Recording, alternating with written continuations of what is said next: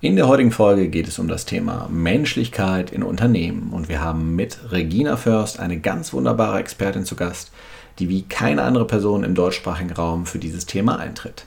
Regina zählt zu den Top 100 Speakern und ist sowohl als erfolgreiche Unternehmensberaterin als auch als Mentalcoach im Spitzensport unterwegs. Gemeinsam erarbeiten wir in der Folge auf Basis ihrer Praxiserfahrungen und am Erfolgsbeispiel Obstalsboom welchen Mehrwert insbesondere wertschätzende Führung für den Unternehmenserfolg haben kann. Lass dich mit mir von Reginas positiver Energie mitreißen. Ich bin Achim Freier und wünsche dir viel Spaß beim Zuhören.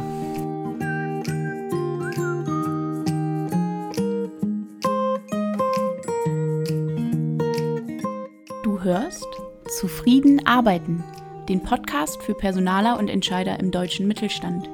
Wir unterstützen dich dabei, dein Unternehmen durch mehr Zufriedenheit am Arbeitsplatz nachhaltig erfolgreich zu machen. Hallo und herzlich willkommen im Zufrieden Arbeiten Podcast Regina First. Du hast dir auf die Fahne geschrieben, das Thema Menschlichkeit in Unternehmen wieder etwas in den Vordergrund zu rücken.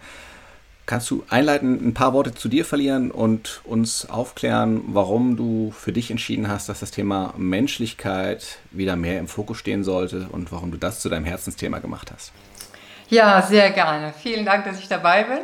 Ich war viele Jahre Personalchefin und habe für mich festgestellt, was motiviert Menschen, was demotiviert Menschen und habe auch festgestellt, dass, eigentlich, äh, dass es eher Glückssache ist, ob jemand vernünftig und gut führt äh, oder nicht, ob jemand Menschen mag oder nicht. Und mich hat das immer gestört, dass die Führungskräfte deswegen in die Position kommen, weil sie fachlich gut sind, aber sie wurden nie äh, danach gecheckt, wie gehen sie eigentlich mit Menschen um. Das wissen wir ja, dass, äh, dass die Ansprache extrem wichtig ist, das Wie extrem wichtig ist. Und dann, als ich aufhörte, dort zu arbeiten, hatte einen eigenen Schicksalsschlag, durfte mich auch nochmal fragen, wer bin ich, wenn ich nicht arbeite, nach einer großen Karriere, habe ich gesagt, meine Aufgabe ist im Leben, Menschen zu unterstützen, einen authentischen Weg zu gehen und Unternehmen zu zeigen, dass menschliche Führung immer zum wirtschaftlichen Erfolg führt und dass es sich nicht widerspricht.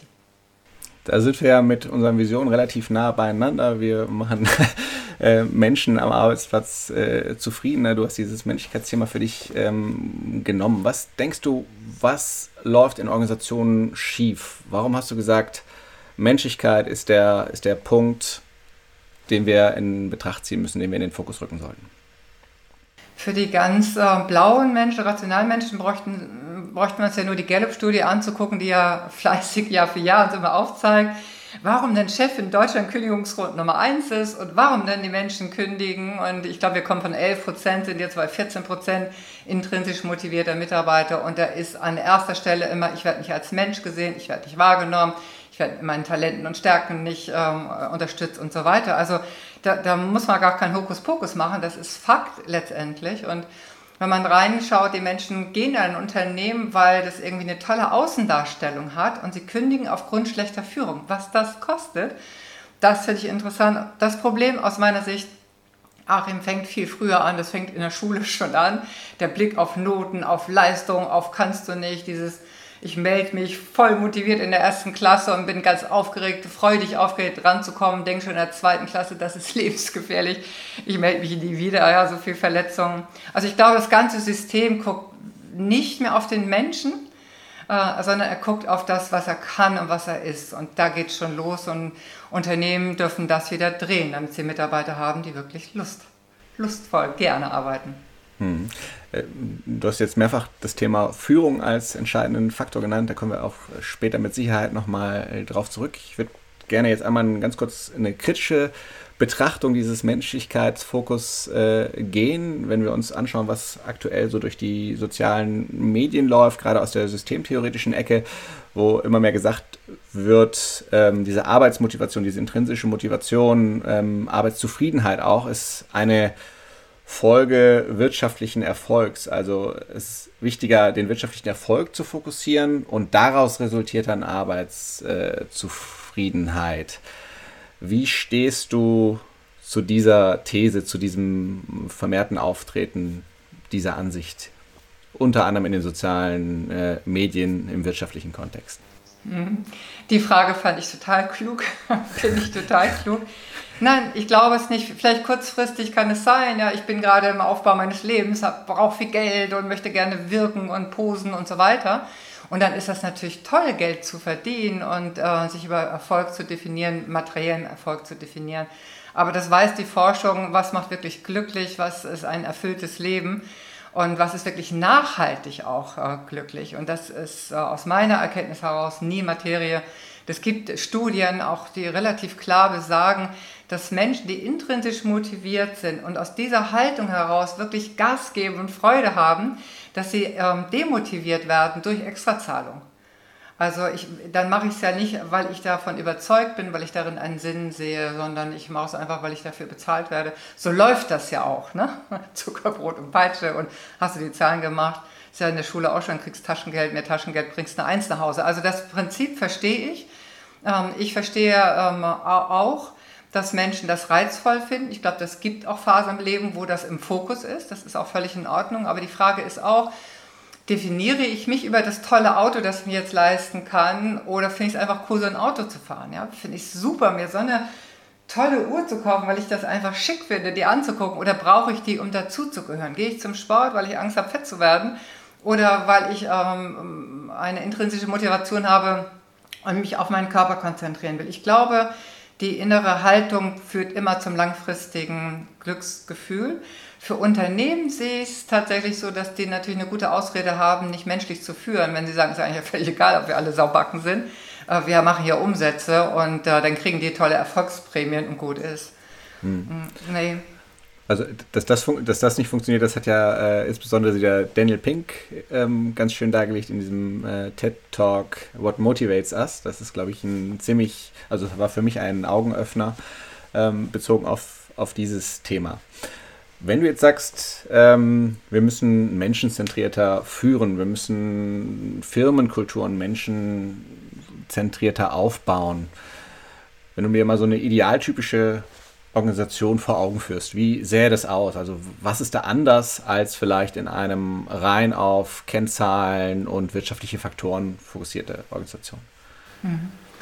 Also ich habe äh, jetzt zum Beispiel Bodo Jansen vor Augen, gibt ja viele tolle neue Startups, ne? aber Bodo Jansen mit dem Upstalswohnweg, der ja auch gesagt hat, ich führe mit Kennzahlen, dann erschrocken war, wieso kündigen hier so viele und sind so viel krank, hör, das was mit uns zu tun, ne? dann diese Umfrage ja gemacht hat und dann einen riesen Schreck bekommen hat, weil er wirklich schlecht bewertet wurde, auch die Führungskräfte, und dann alles geändert hat. Und wenn ich dieses Beispiel mal nehme, da, er führt sehr werteorientiert, ähm, er schaut auf die Talente und das wissen wir aber, wenn, wenn Menschen ihre Potenziale reinbringen können in das Unternehmen, dass sie ja äh, eine ganz andere intrinsische Motivation haben. Und laut Carnegie-Studie haben wir ja nur, sind wir nur zu 10% in Kontakt mit unseren Stärken und Ressourcen. Also was für ein Wachstumsmarkt wir alle äh, persönlich sind. Mm, bei Bodo Jansen erlebe ich eben auch, ich nehme das jetzt mal als Beispiel, gibt viele andere, dass er extrem auf den Menschen guckt und, und schaut, was ist das, was du kannst. Und du weißt das noch gar nicht und ich ermutige dich. Ich coache auch viele im Fußball und äh, so finde ich, äh, um mal einen kurzen Schwenk zu machen, ist es doch auch im Training. Der Trainer guckt doch auf den Spieler und denkt, gut, ich habe dich als Linksaußen eingekauft, aber vielleicht bist du ein viel besserer Rechtsaußen. Und wir erleben ja immer, haben wir gerade gehabt, Trainerwechsel, zack, spielen die Jungs äh, nächste Woche besser, haben ja nicht anders trainiert, haben jemand, der sie ermutigt. Was viele immer glauben, ist, wenn wir dann werteorientiert, sinnorientiert führen, dass das denn ein Kuschelkurs ist, dass es so, wir haben uns alle lieb, aber kriegen nichts gebacken ist. Diese Vorurteile begegnen mir heute noch. Und uh, unter anderem hat ja auch Bode Jansen bestätigt, auch mit seinem Weg, der sicherlich dornig ist, dass er seinen Umsatz innerhalb von drei Jahren verdoppelt hat, die Gästezufriedenheit nach oben geschossen ist, die Krankheitsrate extrem runtergegangen ist. Also hat das ja wunderbar belegt und Gott sei Dank ist er auch laut äh, hörbar auf dem Markt, ne? erzählt viel darüber, es gibt einen Film darüber und ich finde, es gibt gar keine Ausrede mehr, ähm, nicht anzutreten für mehr Menschlichkeit im Unternehmen, um wirtschaftlich erfolgreich zu sein. Mhm. Okay, das heißt, ähm, Aufgabe unter anderem der Führungskräfte ist es, sich anzuschauen, was sind die Talente der einzelnen äh, Personen und unter Umständen auch mal den, den Schritt zu wagen. Äh, das, wir haben jetzt einen Controller gesucht, ihn auch entsprechend rekrutiert, aber tatsächlich ist die Person im Marketing viel besser aufgehoben. Ähm, das heißt, was notwendig ist, ist dann auch die Möglichkeit, sich quer zu entwickeln in den, in den Organisationen und nicht einfach nur zu sagen, okay, den haben wir hier eingestellt für diesen Bereich und der bleibt da. Ähm, das wäre schon ein erster Faktor, an dem umgedacht werden müsste in vielen Organisationen. Ähm, du hast das Beispiel Obstalsboom gebracht, das ist ja sehr präsent auch in den, in den äh, Medien und die nächste Frage, die wir so ein bisschen im Kopf hatten, wäre, ist, ist Unternehmenskultur steuer- oder beeinflussbar? Also kann man das, kann man eine Unternehmenskultur verändern, die zum Beispiel sehr zahlengesteuert waren? Und welche Stellschrauben gibt es dafür? Obstalsboom zeigt ja, dass es in, in gewisser Weise äh, geht, auch wenn, du, wenn der Weg wahrscheinlich dornig ist, wie du gesagt hast. Aber ähm, was sind aus deiner Sicht so die zentralen Stellschrauben, an denen man ansetzen sollte? Also ich, das muss von oben anfangen, finde ich. Es bräuchte keinen Unternehmensberater, der sagt, es ist jetzt einfach mal schick. Wir stellen das Unternehmen mal so dar und es wird keinen Moment gelebt. Das erlebe ich tatsächlich oft, wenn ich äh, Vorträge halte dass die Mitarbeiter dann anschließend sagen, beim Bier ne, oder beim dritten Bier daher sagen sie dann, ja, wäre toll, wir würden das ja auch mal leben. Ne? Super, dass wir so eine Vorträge haben, aber hier wird es eben nicht gelebt. Also das fängt ja mit der Glaubwürdigkeit an, mit der Vorbildfunktion. Ich finde, da ganz, ganz oben in der Führung muss ein Change äh, stattfinden. Wie wollen wir denn führen? Und ich finde da das Thema Fachkräftemangel, das Thema demotivierte Mitarbeiter und so weiter, überforderte Mitarbeiter zeigt ja, dass hier der größte Wachstumsmarkt ist. Und dann braucht es wirklich kleine Cluster oder kleine, kleine ähm, Abteilungen, finde ich auch, die dann sagen, okay, wie machen wir das Ganze dann? Ne? Was wollen wir denn für eine Kultur leben? Was ist unser Selbstverständnis? Welche Werte wollen wir leben? Und dann wirklich auch jeden kleinen Erfolg feiern, feiern wenn, wenn, äh, etwas, wenn etwas positiv sich entwickelt. Was es braucht, ist, dass die Führungskräfte dazu auch eine Unterstützung bekommen. Wie nehme ich den Menschen mit? Das wollte ich auch nochmal auf deine letzte Frage nochmal sagen, ähm, Führung braucht ja Selbstführung. Und wenn ich als Grundunternehmer mich nicht in Frage stelle, wo will ich hin, das hat ja Bodo Jansen auch gemacht, ne? der ging ja Wochen, Monate ins Kloster, gesagt, was ist denn mein Führungsbild, wie will ich denn überhaupt äh, führen? So, und wenn, wenn die Führungskräfte wirklich runtergetropft, sage ich jetzt einfach mal, die Hierarchien werden ja auch flacher, äh, selber gucken, was ist denn was ist denn meine Art zu führen, was ist mein Menschenbild. Und ich kann aus meiner Erfahrung heraus sagen, Kulturwandel wird nie stattfinden, wenn das im Kopf äh, über Wissen und über Tools stattfindet und nicht vom Herzen, also von der inneren Haltung herkommt. Ähm, Verhalten hat ja immer was mit Haltung zu tun. Und ich finde, Unternehmen dürfen viel mehr Geld investieren in die Persönlichkeitsentwicklung der Führungskräfte. Ich meine, wenn ich keine Lust habe auf Menschen, dann werde ich auch nie Menschen führen wenn ich Sorge habe, dass der nachher besser ist, wenn ich den jetzt ja Raum gebe, seine Talente auszuleben, was macht das mit meinem Ego? Ich muss ja eine, eine Ich-Kompetenz haben als Führungskraft und das ist der erste Prozess, den ich immer gehe. Ich denke, der Weg geht vom Ich zum Du, zum Wir. Also es braucht eine große Vision, die dann Stück für Stück umgesetzt wird, in die Abteilung geht, Menschen mitgenommen werden. Und ich finde es immer total toll, das habe ich gerade gesagt, wenn kleine Erfolge geführt werden. Und ich finde, dieser Prozess hört nie auf. Wenn du jetzt so sprichst, würde es ja ähm, bedeuten, dass wir auf jeden Fall als allerersten Schritt eine Haltungsänderung auf der obersten äh, Hierarchieebene äh, brauchen. Ähm, beim Bodo Jansen, ich glaube, im Film zumindest wird so beschrieben, ist tatsächlich eine Mitarbeiterbefragung der, der Ausgangspunkt mit sehr, sehr negativen äh, Ergebnissen und dann bei ihm persönlich eine Veränderung in seiner, in, in, in seiner Haltung. Das ist das, was wir in gewisser Weise erreichen müssten, wenn wir sagen, menschenzentriertere Organisationen sind notwendig und dann nächster Schritt, nächste Führungsebene, alle Führungskräfte erstmal erstmal ermöglichen, zu einer Selbstfindung zu kommen. Das war, war dieser Punkt vom Ich zum Du zum Wir. Das ist ja so ein bisschen dein, äh, dein Credo, was ihr auch in eurem in eurer Führungskräfteausbildung äh, sehr fokussiert, zumindest ist das, was ihr so nach außen, nach außen tragt. Wenn du dir das jetzt anschaust, wir fangen ganz oben an, äh, wir erreichen eine Haltungsänderung, gehen dann einen Schritt weiter, nächste äh, Führungsebene, bis da ganz zum Ende was bei den Mitarbeitenden ankommt und wir von so einem realen Kulturwechsel springen können. Wie lange, wie viel Zeit vergeht da? Was, äh, was ist notwendig an zeitlicher Investition, um so einen Kultur, Kulturwandel voranzubringen? Also ich denke, wir reden da über Jahre. das ist tatsächlich auch ein Prozess. Wenn ich sehr zahlen- und faktenorientiert war und jetzt schicke ich ähm, Führungskräfte zum Kurs, das wird ja oft machen, ein Tagesseminar, dann kommen die zurück, für drei Tage wird gelobt, auf Teufel komm raus, dann ist alles wieder beim Alten und so weiter. Das hat ja keine Glaubwürdigkeit. Ne? Aber wenn ich tatsächlich alle unterstütze, ähm, Instrumente in die Hand gebe, in eine in einem in ein Miteinander statt ein Gegeneinander gebe, dann wird dieser Weg schneller und leichter gehen. Und ähm, das ist ja auch nicht nur die Verantwortung von Führungskräften, sondern es ist ja ein Prozess. Bei den Führungskräften fängt es letztendlich an. Ich glaube, das ist ein Prozess, äh, der über Jahre geht und tatsächlich, was ich meinte, ne, der hört auch nie auf. Also die Fassade ist ja bei den Menschen super gut trainiert. Ich kann total freundlich reinlächeln und ich gehe in ein Meeting rein und denke, ja, ist ja alles gut. Aber eine Haltung, bin ich wirklich, habe ich die wirklich erreicht? Habe ich die wirklich mitgenommen? Sind die wirklich bei mir? Ich hatte nun die Freude, viel bei Samir Moicho lernen zu können zum Thema Körpersprache, aber eigentlich bräuchte man das, ja, ist immer gut, aber man bräuchte es nicht. Ich müsste ja nur mal gucken, wenn ich etwas sage, wirkt das bei dem anderen? Ne? Ist der ermutigt, hat er Freude oder hat er Schiss? Ich kann ja nicht anordnen, ab heute haben wir eine Fehlerkultur. Wenn du 100 Mal auf den Deckel gekriegt hast, hast einen Fehler gemeldet und plötzlich ordnet das jemand an, weil wir haben jetzt eine neue Kultur. Nee, so funktioniert das eben nicht. Ich kann auch Vertrauen nicht anordnen. Also meine Erfahrung ist, ich begleite ja viele Unternehmen in diesem Kulturwechsel, also andere Führung zu haben. Und das ist eben, ich sage es mal anders, wir haben ja kein Wissensproblem, sondern ein Umsetzungsproblem. Das braucht eine Begleitung, dass die Mitarbeiter wissen, das ist ein ernsthafter Prozess und es braucht eine gewisse Zeit, ehe ich da auch Vertrauen habe. Und das sieht man ja auch bei der Gallup-Studie, ne? wie viele Menschen trauen sich überhaupt Fehler zuzugeben, beziehungsweise wie viele ja, haben tolle Ideen, sagen die nicht, ne? weil wir gelernt haben in der Schule Streber oder Loser. Und das alles hat ja auch was mit Glaubenssätzen und Sorgen in einem selber zu tun. Darum finde ich, muss das immer bei einem selbst anfangen. Also Bodo Jansen sagt ja auch, das war, das hat nicht nur Spaß gebracht, das war, glaube ich, zwei Jahre, so benennt er das. Ich habe ihn auch mal, ein paar Mal persönlich erleben können und er hat auch damals gesagt, es sind durchaus auch Führungskräfte gegangen. Nämlich nicht jeder hat Bock auf Menschen, ich sage es mal ganz äh, deutlich. Ne? wenn ich gerne machtvoll ähm, andere klein halte, um meine eigene Größe vermeintlich zu fühlen, die sind ja mit so einem Kulturwandel auch nicht einverstanden. Hm.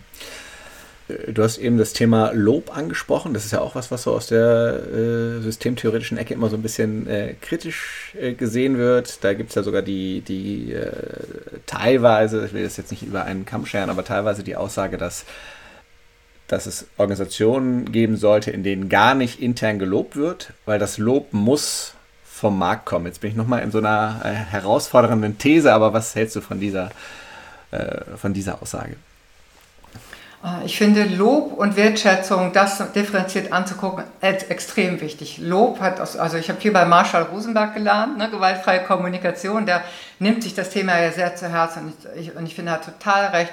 Lob kann oft überheblich sein. Ich bin so gnadenvoll und finde das mal gut, was du da gemacht hast. Ne? So von oben herab kann das sehr sein.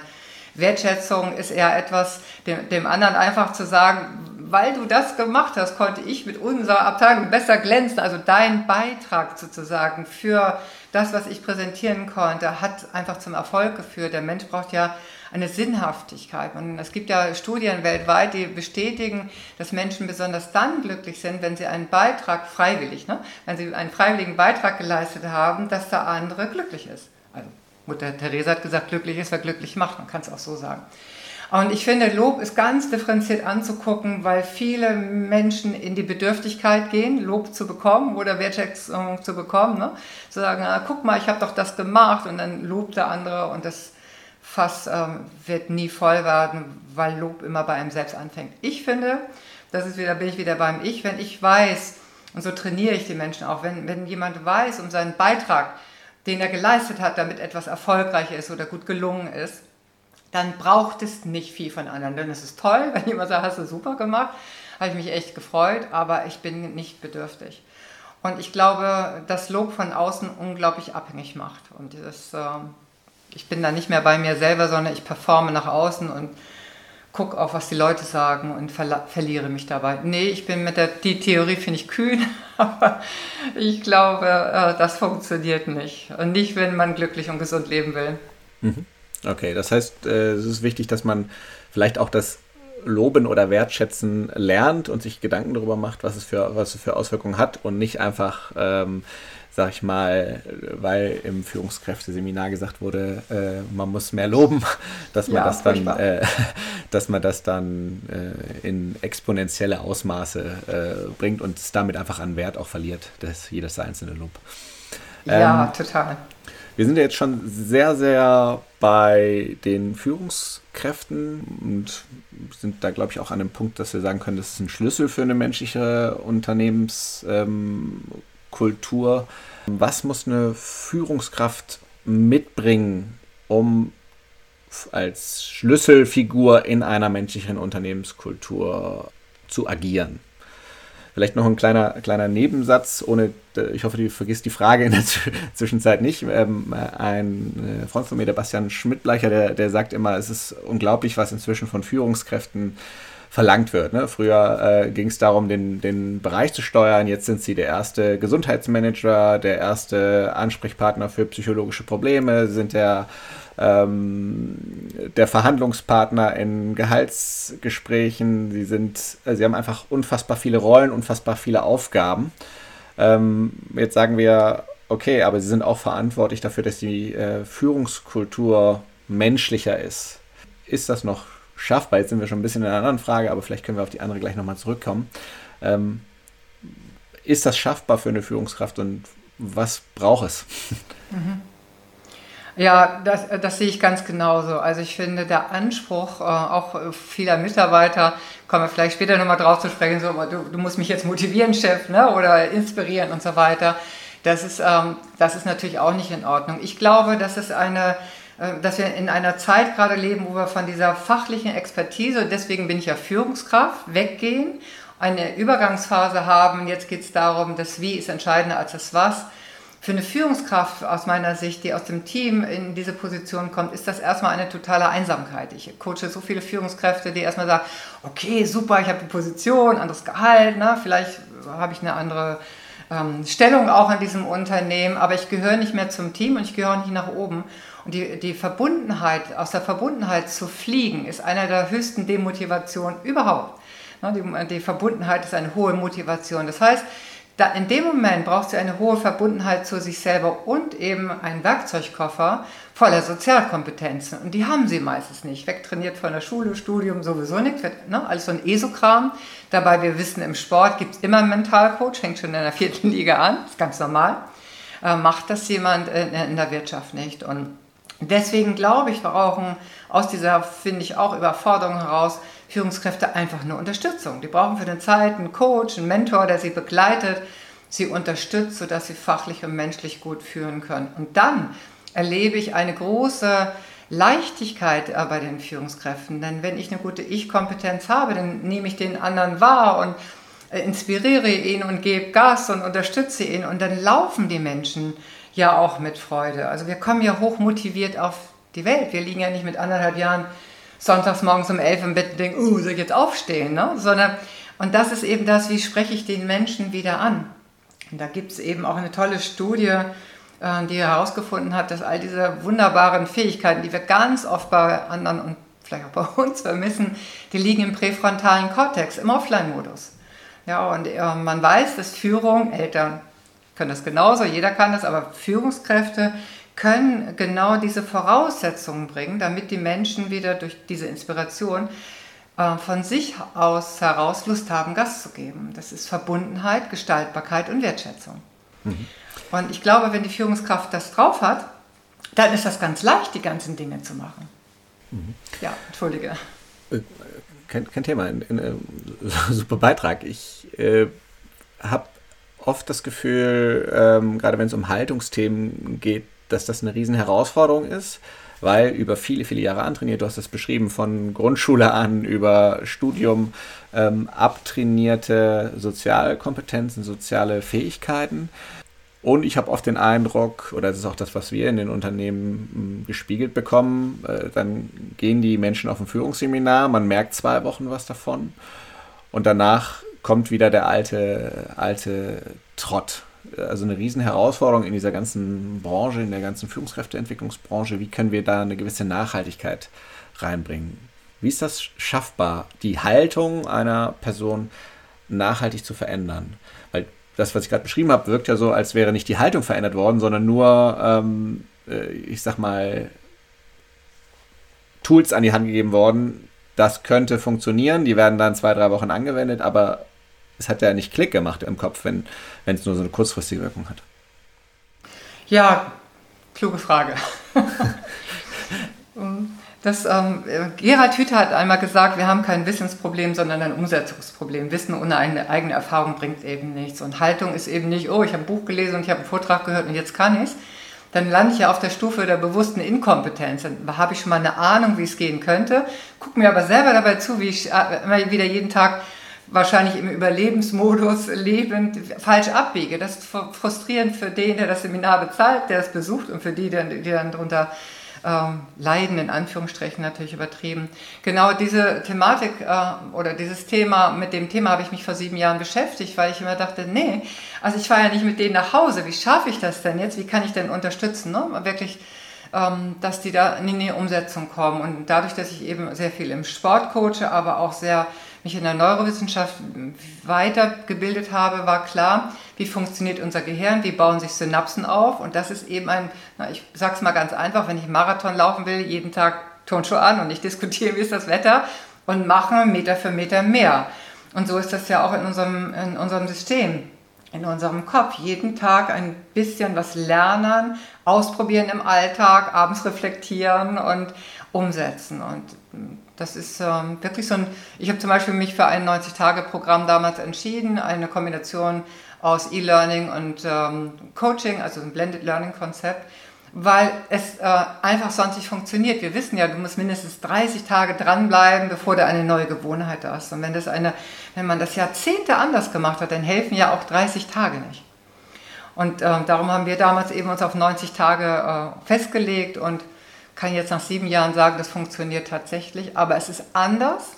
Das muss ich auch ehrlich sagen, viele Führungskräfte fahren gern zum Seminar und essen dann leckere Brötchen und ne, treffen sich abends noch, jeweils vor oder nach Corona, wenn wir die Zeit jetzt bald haben und finden vielleicht das Seminar auch noch toll, aber sie sind ja nie in der Verpflichtung, es wirklich umzusetzen. Das ist, wenn man in, der, in dieses Thema Haltung reingeht, gehst du auch eine Selbstverpflichtung ein, ins Learning zu gehen, in die Entwicklung zu gehen. Mhm. Interessanter Punkt und vielleicht auch ein kleiner Hinweis an, an die Menschen, die sich in den Organisationen mit Personalentwicklung beschäftigen, dass eben das Zwei-Tage-Seminar unter Umständen genau nur diesen Effekt hat, zwei Wochen, drei Wochen, bis das dann abgeflaut ist, weil eine Haltungsänderung eben, eben nicht notwendig war. Ein, ein anderen Tipp, den du etwas vorher schon gebracht hast, ist dieses Thema ähm, Coaching, also eine äh, eine längere Begleitung einer Person, die vielleicht auch in eine Führungsrolle reinkommt, um Themen entgegenzuwirken, wie der gefühlten Einsamkeit, äh, hattest du genannt, vielleicht auch der Überforderungssituation. Insbesondere wenn wir sind, wenn wir an dem Punkt sind, wo wir uns mehr mit dem Wie und nicht mehr mit dem Was beschäftigen, wie du es auch genannt hattest, wo es dann unter Umständen die Führungskraft ja auch in dem Fachgebiet gar nicht mehr die, die Top-Person ist. Das war ja früher immer was, was auch noch eine gewisse Machtposition einen mit sich gebracht hat, dass, dass man einfach den anderen im Themenfeld überlegen war. Davon wollen wir ja gerade weg, so wie ich dich verstanden habe. Mhm, genau. Jetzt haben wir ja viel über die Führungskräfte äh, gesprochen. Interessant wäre ja auch noch, welchen Beitrag können und sollten Mitarbeiterinnen und Mitarbeiter leisten, um eine äh, menschenzentriertere Führung überhaupt zu ermöglichen. Es gehören ja auch zwei Seiten äh, dazu. Auch die äh, Mitarbeitenden sind ja in diesem Sozialisationskontext groß geworden und haben die gleichen Erfahrungen gemacht, haben im Zweifel äh, zum Lehrer aufschauen müssen, der vorne der Allwissende war und ähm, nehmen das vielleicht auch von ihrem Mindset her mit in die Organisationssituation. Was muss da passieren? Ja, völlig richtig gesagt. Das ist auch eine Trainingssache. Das hilft eben nicht anzukündigen jetzt, ne, was ich vorhin sagte, so jetzt äh, sagt mal immer, was ihr so denkt und äh, wir könnt alle Fehler benennen und so weiter. Das ist auch ein Learning und ich finde, das sagen ja auch viele Studienmitarbeiter, wollen unbedingt mehr in ihrer Persönlichkeit gefördert werden als nur fachlich.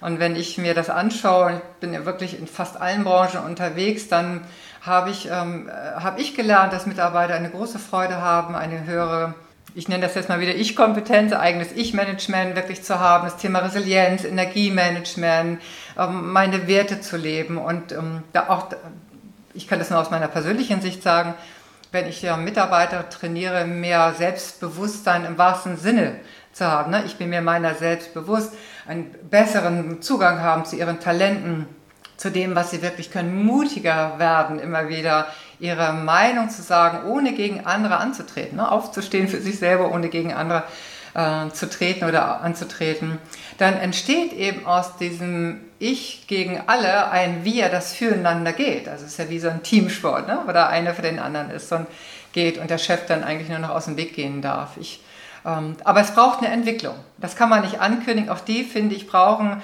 Entwicklung. Das erlebe ich ja in vielen Firmen, die immer wieder sagen, wir brauchen mehr Seminare zum Thema Soft Skills. Also ich würde die Führungskräfte äh, in die Entwicklung reingeben, so machen wir das zumindest, und, und gleichzeitig auch die Mitarbeiter. Weil sonst ist das eine riesen Aufgabe allein nur für die Führungskraft. Und ähm, ich glaube, jeder will sich entwickeln, wie die Natur sich auch immer wieder entwickelt und verändert. So will der Mensch das auch. Wird ja nicht verändert, er wird einfach entwickelt. Und ähm, es braucht den Blick auf beide. Mhm. Okay, wenn wir uns fokussieren auf die äh, Mitarbeitenden, du hast eben äh, gesagt, Soft Skills äh, sind relevant, dieses ganze Thema Resilienz, gerade bei steigendem wirtschaftlichen Druck, der teilweise in, in, in Organisationen herrscht. Äh, wir haben vorhin ganz kurz über das Thema, oder du hast es, glaube ich, am Rande angeschnitten, die gewaltfreie Kommunikation, die ja auch, sage ich mal, verstanden werden muss von den Empfängern, von den Empfängerinnen und Empfängern wenn die Führungskraft das hineinbringt, aber die äh, Menschen nicht verstehen, warum spricht er jetzt plötzlich so, dann äh, könnte es da ja auch zu Kommunikationsschwierigkeiten kommen. Oder sehe ich das falsch? Ah, nee, das siehst du äh, richtig. Das ist aber nicht die Abwesenheit von Klarheit, ehrlicherweise. Ne? Gerade GFK, auch gewaltfreie Kommunikation, guckt ja einfach nicht nur auf das, was gesagt wird, ja, wir haben Eisberg 5% Bewusstsein, 95% Unbewusstsein. Also nicht nur ne, die Sachebene, was höre ich denn da, sondern was hat der andere für ein Bedürfnis. Und wenn ich das mitbekomme und auch weiß, das sollten wir alle wissen, aber im Überlebensmodus wissen wir das nicht, da sind wir meistens nicht so reflektiert, ähm, dass ich das Verhalten eines Menschen immer ganz klar sachlich reglementieren kann, aber ja nie den Menschen an sich. Und das finde ich eben total wichtig. Es wird ganz oft verwechselt, wenn eine Kritik kommt oder eine Abmahnung kommt oder eine, ja, irgendetwas, was sich erstmal nicht so gut anfühlt, das geht oft an den Menschen ran. Aber ich habe ja nur das Verhalten zu reglementieren. Und ich bin eine ganz große Freundin von Klarheit. Da fehlt es manchmal auch den Führungskräften daran, mutig auch mal zu sagen, und stopp, Ende Gelände jetzt hier, ne, um das mal norddeutsch auszusprechen. Also es, die Regeln müssen klar sein, finde ich, im Umgang miteinander und dann braucht es aber auch Tools dafür brauche ja nicht, ah, bin ich wieder beim Sport. Ich weiß, wann ich eine gelbe, rote Karte kriege. Ich kann noch ein bisschen so tun, als wäre nichts gewesen. Mhm. Aber das muss klar sein. Ich kann aber trotzdem den Menschen aufbauen, immer wieder daran erinnern, was er kann, sein Verhalten reglementieren. Das erlebe ich bei vielen Führungskräften, die das anwenden, dass sie sagen, dass die, die fühlen sich total klar angesprochen. Es darf kein Weichspülerkurs werden, da hast du völlig recht. Weil dann weiß ich gar nicht, woran ich bin. Es braucht, gerade in dieser Corona-Zeit haben wir gelernt, Führungskräfte brauchen Klarheit und Orientierung für die Mannschaft. Keiner so, so genau weiß, wo, wo geht es ja eigentlich hin. Okay. Wenn wir jetzt uns abschließend anschauen, wir sind eine Organisation und wir möchten gerne menschenzentriertere Unternehmenskultur etablieren. Welche drei Tipps würdest du vielleicht auch in Richtung Personalabteilung, vielleicht aber auch in Richtung ähm, Führungsebene abgeben, um da die Schritte in die richtige Richtung zu machen? Mhm. Ja, finde ich auch eine, eine, gute Frage. Wir haben vorhin ein bisschen darüber gesprochen. Ich finde, das muss von oben entschieden werden. Wo wollen wir denn jetzt hier hin? Ne? Also das ist ganz schlimm, wenn das in eine Abteilung irgendwo in der Mitte anfängt zu leben und nach oben wird es einfach unterdrückt. Also von oben muss der Geist kommen, aus meiner Sicht. Das ist ganz, äh, ganz wichtig und dann muss es von der Theorie auch in die Praxis kommen. Also wie setzen wir das um? Woran erkenne ich denn, dass wir diese Werte leben und ja, weiter? Der, zweite Punkt ist für die Personalabteilung ganz wichtig, bringen Sie nicht Menschen, weil sie fachlich gut sind, aus dem Team raus in eine Führungsposition. Ich habe jetzt heute Morgen einen Unternehmer dran gehabt, gesagt, ich habe ähm, eine Talent Group äh, genommen und die fünf will ich jetzt aufbauen. Die gehen jetzt erstmal, also jetzt bei uns, ne, eine Führerschein für Führungskräfte rein, die gehen jetzt erstmal in einen Kurs rein, kriegen jetzt erstmal Sozialkompetenzen, bevor sie in einem halben Jahr dann als äh, Führungskraft äh, wirken. Und das finde ich total klug. Also wenn man jetzt tolle Fachkompetenzen hat und sagt, der ist auf der Pipeline, den, den möchte ich gerne als Führungskraft nach oben bringen, dann bitte gebt denen im Vorfeld schon ganz viel Unterstützung. Das kann auch ein Mentor sein aus dem Unternehmen, das kann, in der Schule haben wir Paten, ne? wie auch immer, aber helft den äh, fachlich brillanten Menschen in der Führungsposition eben äh, menschlich auch agieren zu können. Und äh, auf jeden Fall viel mehr Seminare anbieten, die weniger die fachliche Expertise erweitern als vielmehr die menschliche. Wir haben eine so, ich habe es vorhin kurz gesagt, so ein brachliegendes Potenzial, was das Zwischenmenschliche angeht. Ne? Wenn wir wirklich einmal ganz in Ruhe Gallup angucken, wirklich die, die Carnegie-Studie angucken, wie viel Potenzial liegt brach in den Menschen, was braucht es aus der Gehirnforschung, damit Menschen wirklich mit Freude Gas geben. Und das machen ja viele große Unternehmen, auch sieht man in der Art und Weise, wie sie äh, Mitarbeiter ans, an, an Bord holen. Ich würde mich mit diesen Themen mehr beschäftigen, ehrlicherweise. Mhm. Okay. Vielen Dank für die spannenden Einblicke in das Thema menschenzentrierte Organisationsführung. Das war Zufrieden arbeiten. Wenn dir der Podcast gefallen hat, freuen wir uns sehr über eine 5-Sterne-Bewertung. Darüber hinaus sind wir offen für Kritik, Kommentare und Anregungen. Schick uns hierzu doch einfach eine Mail an podcast.consulimus.de. Am meisten aber freuen wir uns über eine persönliche Weiterempfehlung und wenn du auch bei der nächsten Folge wieder einschaltest.